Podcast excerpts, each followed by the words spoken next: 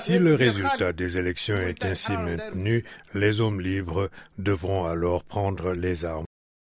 Ces propos, l'opposant Biram Dabé, des militants des droits de l'homme et député réélu au Parlement, les a tenus lors d'une conférence de presse de la plateforme de l'opposition, dénonçant, je cite, la manipulation du processus électoral. C'est au lendemain des mêmes propos que la police l'a interpellé, ainsi que 13 de ses militants qui manifestaient pour sa libération. Pour Biram, les dernières élections législatives régionales et municipales constituent un recul de la démocratie en Mauritanie. Dit lentement mais sûrement, on était sur la voie de l'alternance démocratique, il y avait de l'espoir qu'aujourd'hui la Mauritanie mène plutôt vers la discorde et la guerre civile.